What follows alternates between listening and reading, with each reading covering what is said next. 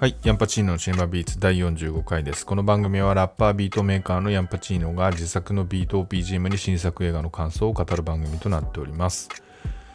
えー、今日は1月19日にこれ配信しているので、まあ結構もう時間も経っちゃってるんですけど、成人式が先週の月曜日にありましたよね。で、まあ成人式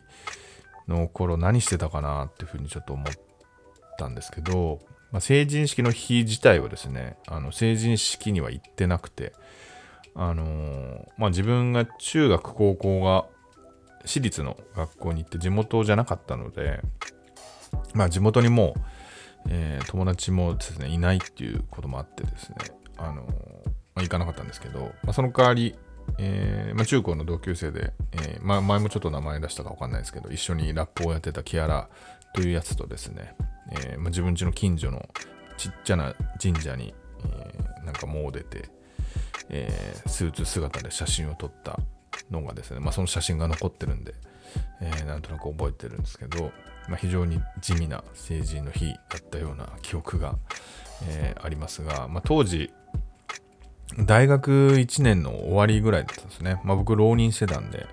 えーそれぐらいだったんですけど、あのーまあ、結構厳しい、きついなと思ってた時期だったと思うんですよね。あの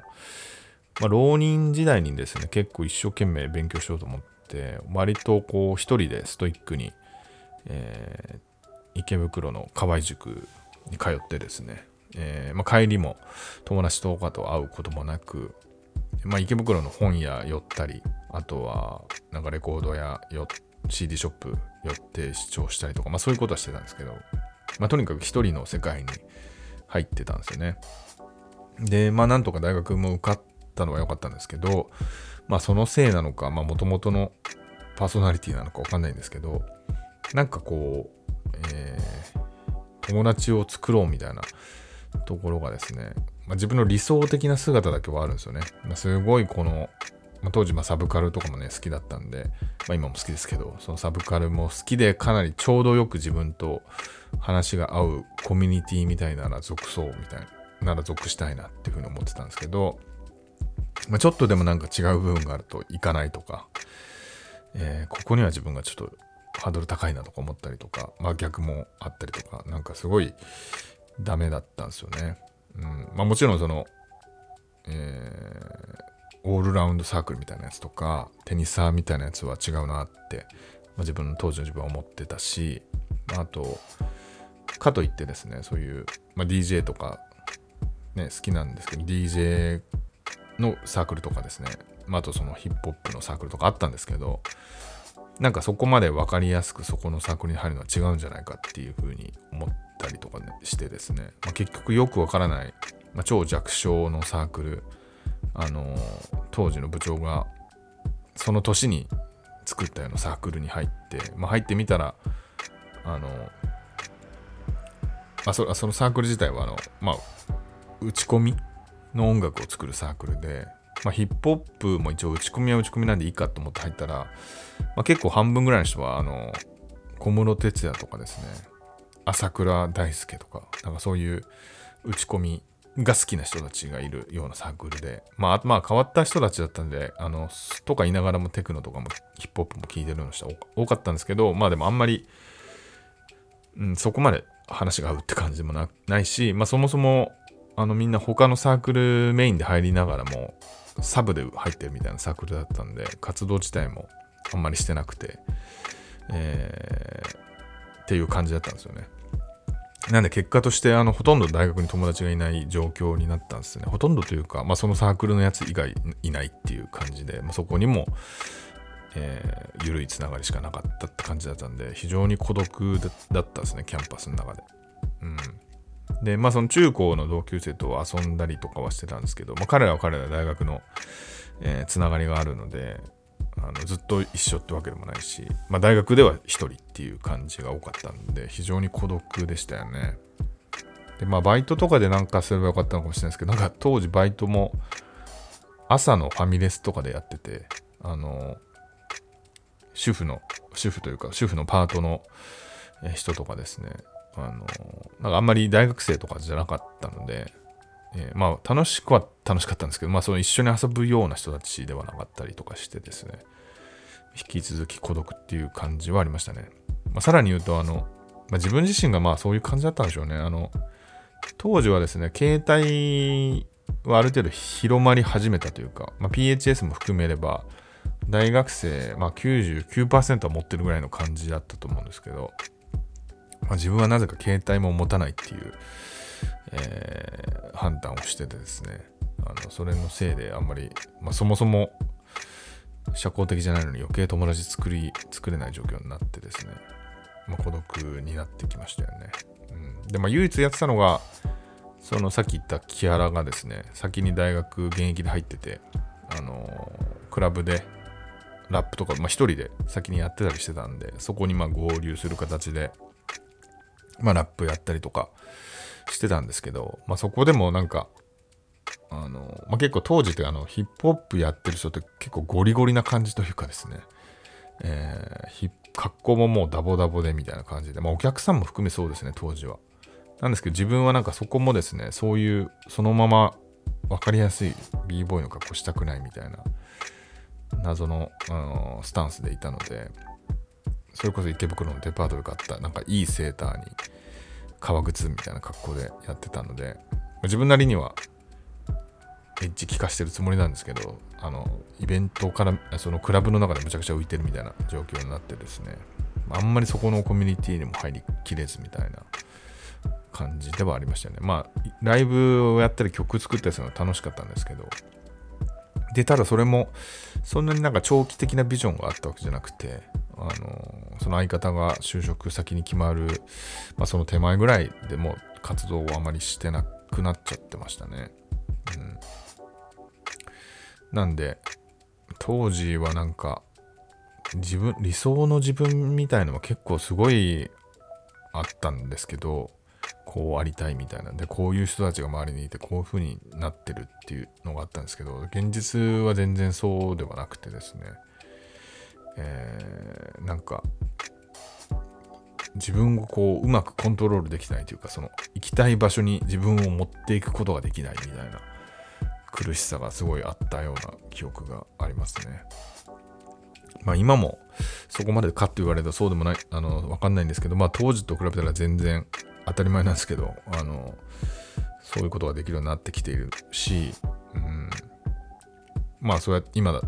まあ、とに、それにも時間かかりましたけどね。あの、やっとこう、好きなことをやって、それを、いろんなまあ、その、インターネットとかの発達っていうのももちろんあって、まあ、当時もあるはあったんですけど、まあ、ここまでじゃなかったので、えー、まあ、そういう恩恵もあって、今は、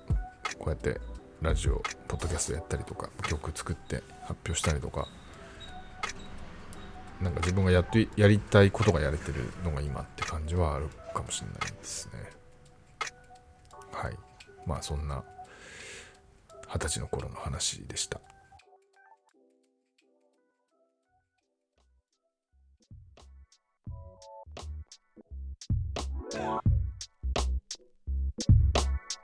はい、映画コーナーです。本日取り上げる作品は1月13日公開し、セットその名を暴けです。えーまあ、この映画はですね、まあ、いわゆる MeToo 運動に火をつけたとされる、えー、ニューヨーク・タイムズの記事、えー、その記事というのは、大物映画プロデューサーのハーベイ・ワインスタインが起こした数々の性的暴行に関する、え、内容を取り上げた記事ですね。え、これを、えまあ、ニューヨーク・タイムズの、え、ミーガンとジョディという、え、2人の女性記者が、えー、中心になって書いたんですけど、えー、その記事が、えー、公開されるまでっていうその途中をですね、え過程を、え描いた映画になってますね。はい。えで、まああのあ、で、まあそうですね。で、主演が、えそのミーガンをキャリー・マリガン、えジョディをゾーイ・カザンが演じてます。えまあ、ゾーイ・カザンは、あの個人的には10年以上前ですかね、あれ、あの、ルビー・スパークスっていう、えー、まあ、恋愛ものですね。ちょっと変わった設定のあの、まあ、主人公小説家だったかな？が書いた、小説で書いた理想の女の子みたいのが実際に登場するみたいな、かなり変わった設定でしたけど、その映画すごい記憶に残ってますね。はい。まあ、結構自分の中で久しぶりにゾーイ火山っていうのも嬉しかったんですけど、はい。で、えー、ただなんかあの、まあ、あのあとキャリー・マリガンですね。まあ、キャリー・マリガンはそれこそ2年前のそのプロミシング・ヤング・ウーマンですね。まあ、今回の映画と、えー、まあ、表、表裏っていうか、すごいまあ切っては話せない映画だと思うんですけど、えー、すごい良かったので、えー、まあ、キャリー・マリガンが出るってことも含めてすごい楽しみだったんですけど、で、まあ、このテーマも、えー、興味のある内容だったんですけど、逆にちょっと不安もあるというか、まあ、今回は明らかに、何ですかね、まあ、取り上げるテーマがテーマなので、えー、なんか描き方によっては、なんか逆風というかなんか、うん、なんかネバネガティブな、声が上がるようなこともあったら嫌だなってちょっと思ったりしてたんですけど、なんかそういう心配があったんですけど、まあ、実際見てみたらですね、あの多分作ってる方はそんなの100も承知というぐらいの感じの、あのー、本当に真摯にこの多分テーマに向き合ってて、えー、素晴らしい仕上がりの映画になってるなっていうふうに思いましたね。かなり、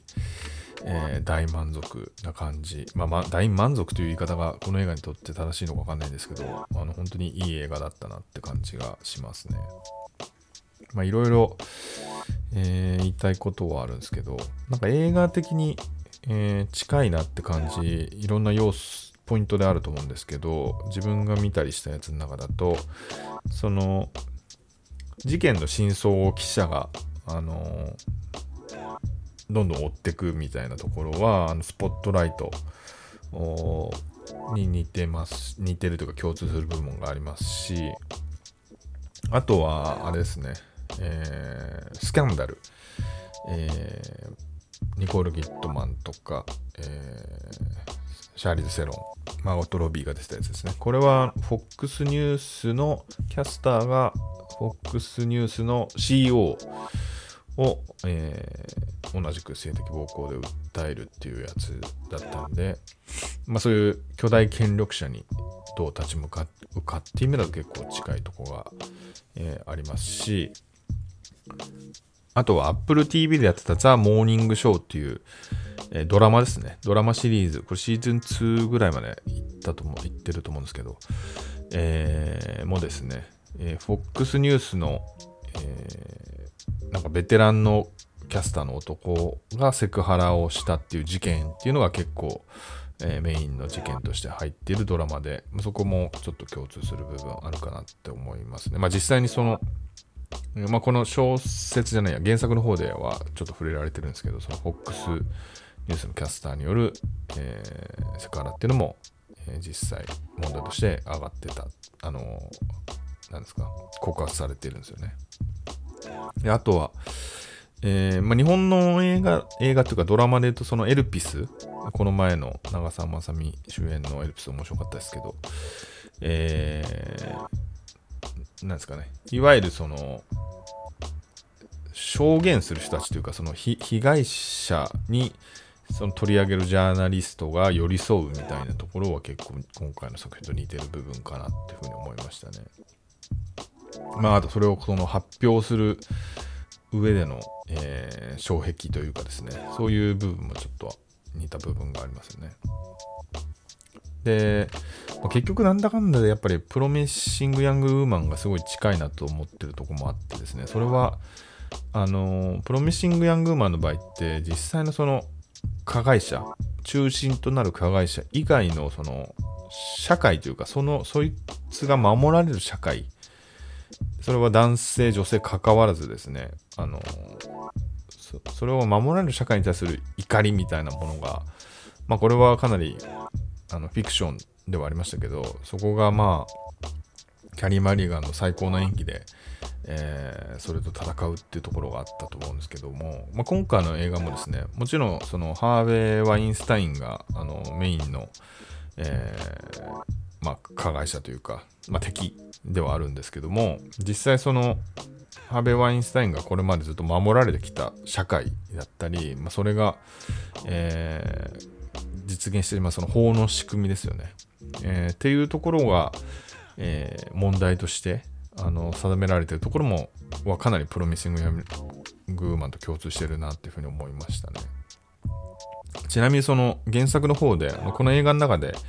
えっ、ー、と、ゼルダっていう、えー、まあ、なんですかね、えー、証言する、女声を上げる女性の、えー、一人がいるんですけども、これサマンサ・モートンが映画の中では演じてて、むちゃくちゃかっこよかったですけども、あの、原作の中ではですね、このゼルダは、まあ、ゼルダはあの直接の性被害者ではないんですけども、えー、まあ、その事件と非常に深く関わっているのは事実なんですけど、えー、彼女がショックを受けたのは、その非加害行為、ハーベイ・ワンシタインの加害行為以上に、その、それが全く、えー、そこにですね、女性が立ち向かうことができない、被害女性が立ち向かうことができない、その法の仕組み、その弁護士とのやり取りが一番傷ついたっていうふうに言っていてですね、えー、まあ、そういうところまでこの映画のでは描かれてるかなっていうふうに思います。なので、あくまで、まあ、この映画の中でハーベイ・ワインスタインっていうあの後ろ姿しか出てこないんですけど、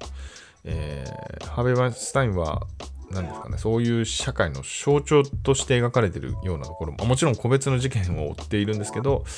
ハーベイ・ワスタインの後ろにこう広がる、その、これまでそういうう加害者が守られてきたその男の加害者が、ま、権力者が守られてきた社会っていうもの自体を、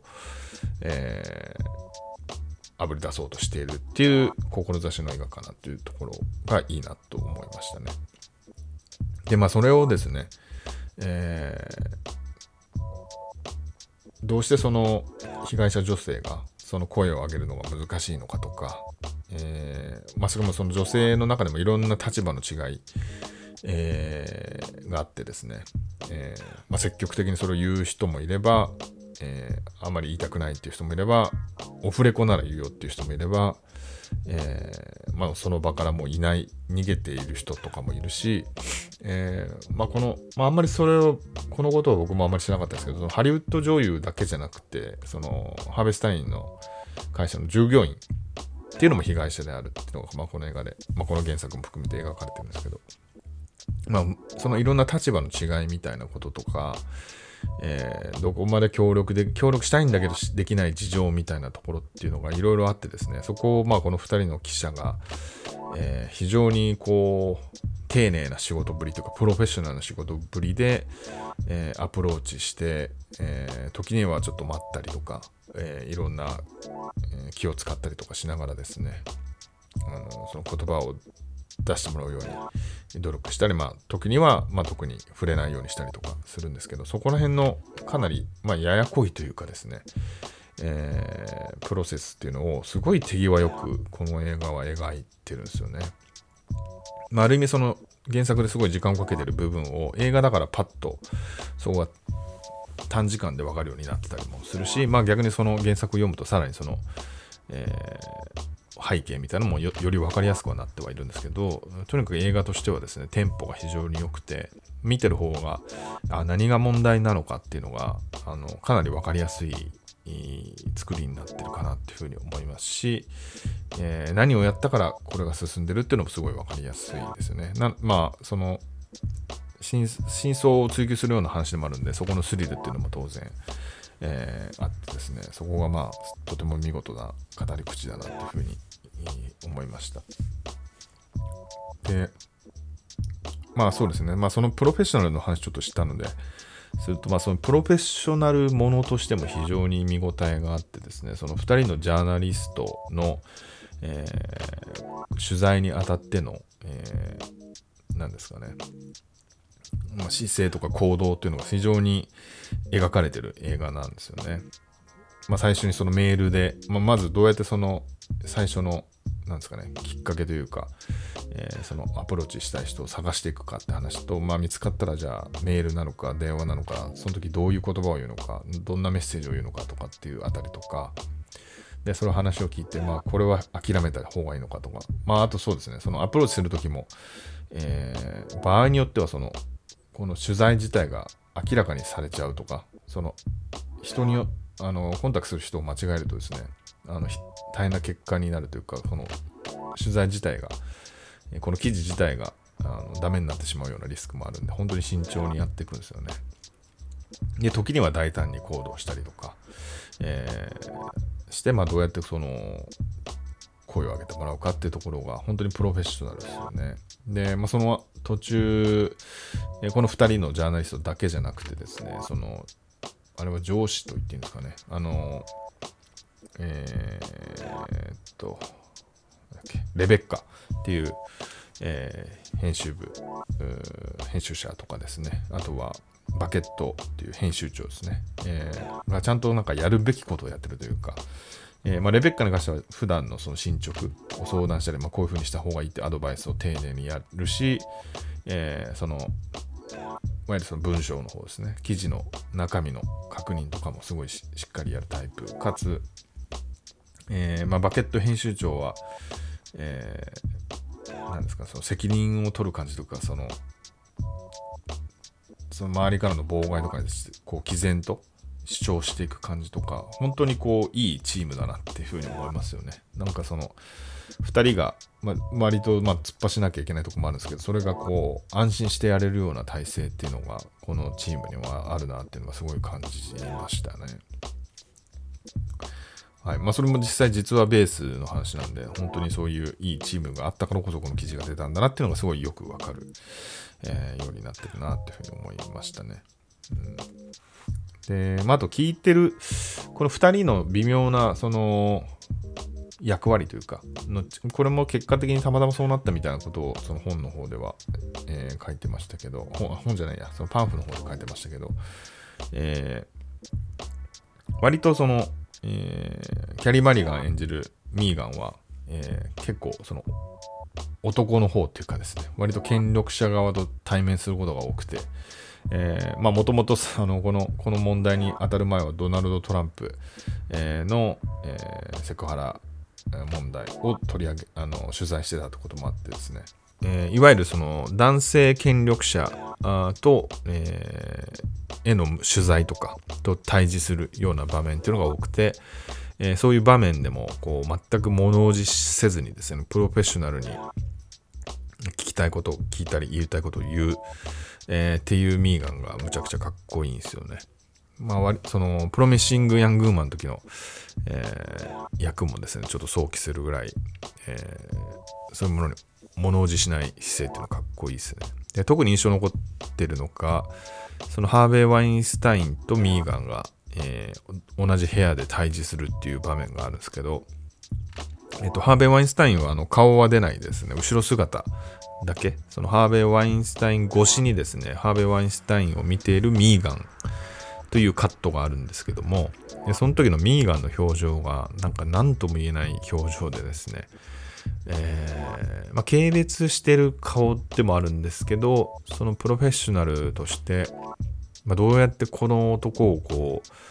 攻略しようかって考えてるような顔というかですね、そんな顔に感じましたね。なんかその、怒怒りとかあの逆に恐怖とかそういう表情ではなくてなんかその見定めるような顔っていうかですねその表情がすごい印象に残ってますね。はい、で一方であのジョディの方はですね割とその女性被害女性に話を聞くような場面が多くて、えー、なんかとても共感をこう、共感力が高いというか、その話に対してこう、えー、本当に自分事として聞いてるような感じっていうのをが、そのまあ画面越しに伝わってくるんですよね。まあ実際、あの、我々はその子育てしてるジョリーとかも見てるのもあるのか、せいかわかんないんですけど、あの、すごいこう、えー、話をしっかり聞いて彼あの彼女たちの立場に立ってるというのがすごい分かるだけに終盤で、えー、その女性たちが声を上げ始めた時の、えー、感動っていうのも、えー、なんですかね。その一緒に分かち合える感じはありましたね。そこはちょっと、えー、クラマックスは本当に自分も泣いちゃいましたけど、えー、その彼女のひたむきな取材姿勢みたいなのとても良かったですよね。で、えー、この流れで言うと、その、あれですね、えー、この2人の書籍記者のその、えーまあ、取材もそうなんですけどそのプライベートというかですね、えー、2人とも子育て中なんですよね。で、ジョディはもう何人か子供いるし、ミーガンは子供産んだばっかりで、まあ産後打つから、えー、まあ抜け出したというか、の直後のところなんですよね。まあ仕事をきっかけに、えー、そこを断ち切るぐらいの感じの段階でやっていて、まあ、いわゆるワーキングマザーとして描かれていてですね、かなりそこがしっかり描かれるのがこの映画の特徴かなと思ってまして、えー、そこもとてもいいですよね。あの、まあ、そ子育て中に電話かかってきたりとか、あの、まあ、どうやってそのパートナー、まあ、パートナーも非常にサポーティブな、えー、パートナーなんですね、2人とも。えー、まあ、そんな中でどうやって仕事をやっていくかっていうところ、まあ、それでも大変な部分はもちろんかなりたくさんあるんですよね。そのしょっちゅう電話かかってきたりとか、夜中でも起こされたりとかですね。全然あるので、そういう大変さっていうのも抱えながら、この2人は取材を進めてたんだなっていうのが改めてわかるし、えー、なので、もちろんこの映画のテーマに関してはハーベイ・ワインスタインが象徴する男性権力者による性的暴力だったり女性差別だったりそれを守る仕組みだったりするわけなんですけどさらにこのワーキングマザーとしての2人が描かれることで何ですかねその、まあ、そういううん男性優位な社会の中でその女性が生きるっていうこと全体をこう描いてるようなえ、感じがしてそこがとてもいいなっていうふうに思いましたね。うん、なので、えー、このワーキングマザー描写はとてもいい良かったですね。であと、まあ、この映画の、まあ、特徴というかさらにいいなっていうところは、まあ、そういう性暴力っていうのをが使ってる映画なんですけど実際にそういう性的暴力シーンみたいなのはないんですよね。まあ、そこがちゃんと配慮されているっていうところです。まあ、こういう映画だからこそ特にってことだと思うんですけど。だし、まあ、それがなくても、えー、実際その、ホテルの廊下だけが映ってるようなとこで、その音声だけ、えー、のやり取りっていうのが流されて、それだけでも非常にその、えー、ハベ・ワインスタインの、うん、恐ろしさとか嫌さみたいなのが十分に恐怖みたいなのが伝わってくる、えー、ようになってるんでそこのまあ描き方も見事ですね。ちゃんとその直接映さなくてもそういう風になってるってとこですね。冒頭でもですね、そのローラという、まあ、被害者の一人ですね、あの、従業員、えー、ハベスタインの、ワインスタインの会社の従業員だった、えー、ローラが、まあ若い、えー、ローラがですね、あの、道をですね、全速力で走ってるシーンがあるんですけど、それも、えー、後々の話の中で、まあこれも直接な描写はないんですけど、えー、その直後であるってことが分かってですね、えー、まあ、いかに彼女がショックを受けた出来事があったのかっていうのも想像させる描き方として、まあ、素晴らしいなっていうふうに思いましたね。あと、まあ、出あのこの映画に関しては、えー、本人出演っていうのもあって、えー、アシュレイ・ジャット、えー、ハリウッド女優のアシュレイ・ジャットが、まあ、この記事の中で、名前を挙げてるんですけど彼女は本人役で出演していて、まあ、彼女にまつわるシーンもとても素晴らしかったしあと同じく名前を挙げているギネス・パルトローが声で出演していて、えーまあ、そのあたりこの映画の何ですかね本気度というか、えー、あのそういう実際の当事者自体が関わってる、えー、映画であるっていうところが、えー、なんですかね本気度がわかるし、まあ、実際それに応える映画だったように思います。はい、でちなみにグエネス・パルトローに関してはですねあのこの原作の方でもう少し深あの細かく書いてあって、えー、彼女がまあ22歳ぐらいの時に被害に遭ってるんですけどその頃はままだそこまで有名じゃなくて、まあ、逆に言うと有名にしてやるよっていうことでハーベイ・ワインスタインが近づいてきてるわけですけど当時グネス・パルトローはブラッド・ピットと付き合ってたみたいなんですね。でもブラッド・ピットはもうスターな状況ですけど、はい。で、なんか遠距離で付き合ってたっていうことが書いてあって、で、まあ、その、ハーベ・ワインスタインに被害を受けた後にですね、グレース・パルトローは、まあ、彼氏のブラッド・ピットにそのことを話して、ある時に、その、ハーベ・ワインスタインとブラッド・ピットが一緒になる機会があった時に、あのブラッド・ピットは、あの、ハーベ・ワインスタインに、えー、ちょっかい出すんじゃないってことを言ったみたいですよね。まあ、それがまたハーベイ・ワインスタインの怒りを買ったりとかもしてたみたいなんですけど、あのまあ、そう考えるとですね、もうこの映画の制作がですね、プラン B というブラッド・ピットの会社なので、まあ、彼彼がプロデューサー制作なんですけど、えーまあ、そう考えるとですね、あなんでこブラッピがこの映画の制作なのかなと思ってたんですけど、そういう因果もあるのかなっていうのはちょっと思いましたね。はい。そういうわけで、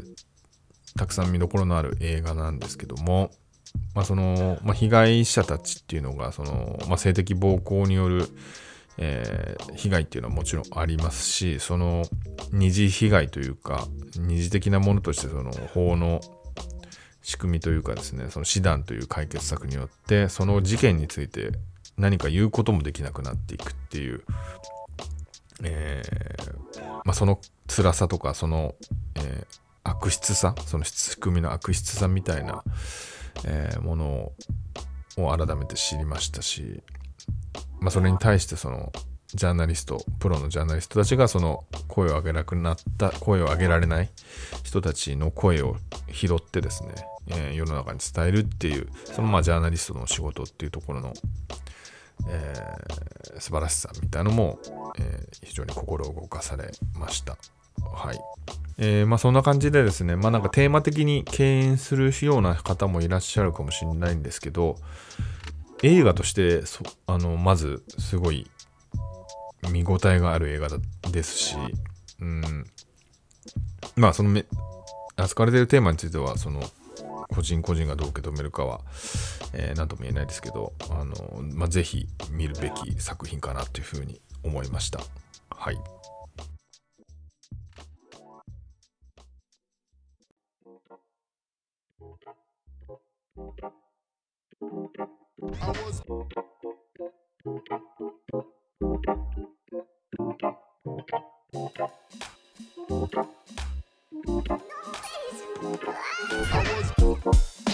はい、エンディングです。えー、これはあの知ってる人はそんなこと知ってるよっていう情報なんですけど、知らない人もいるかもなと思って、あのまあ、僕が知らなかった最近知った情報なんでちょっと共有したいと思うんですけど、まあ、この前あの美容師さんに教えてもらったんですけど、UNEXT って配信サービスあると思うんですけど、UNEXT って月額まあまあするんですよね、金額。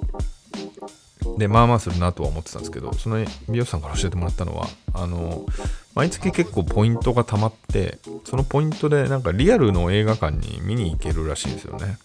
のチケットに変えてもらえるらしくて、変えられることが可能らしくて、毎月分ぐらいあるのかな、多分。えー、で、結構そのポイントはすぐ執行しちゃうらしいんで、あのそ使わないともったいないんですよ、みたいな話を聞いてですね、えー、Unext 入ってるのに全然それに知らなくてですね、めちゃくちゃ損してたなと思うんですけど、あのどうやらそのポイントでですね、映画に行けるらしいので、もし自分と同じように知らない人がいたらぜひ使ってみたら、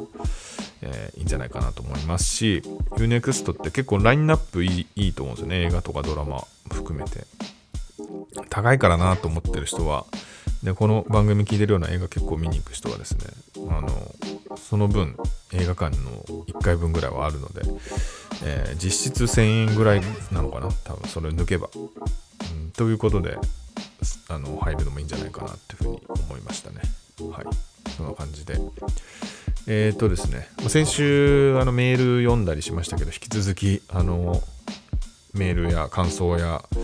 えー、などお待ちしておりますのでですね、この概要欄の、えー、フォームおよび、まあ、Twitter でしたら、ハッシュタグシネマビーツでの感想ツイート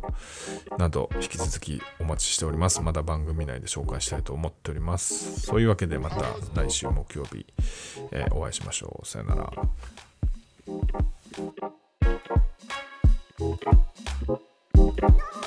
Thank you.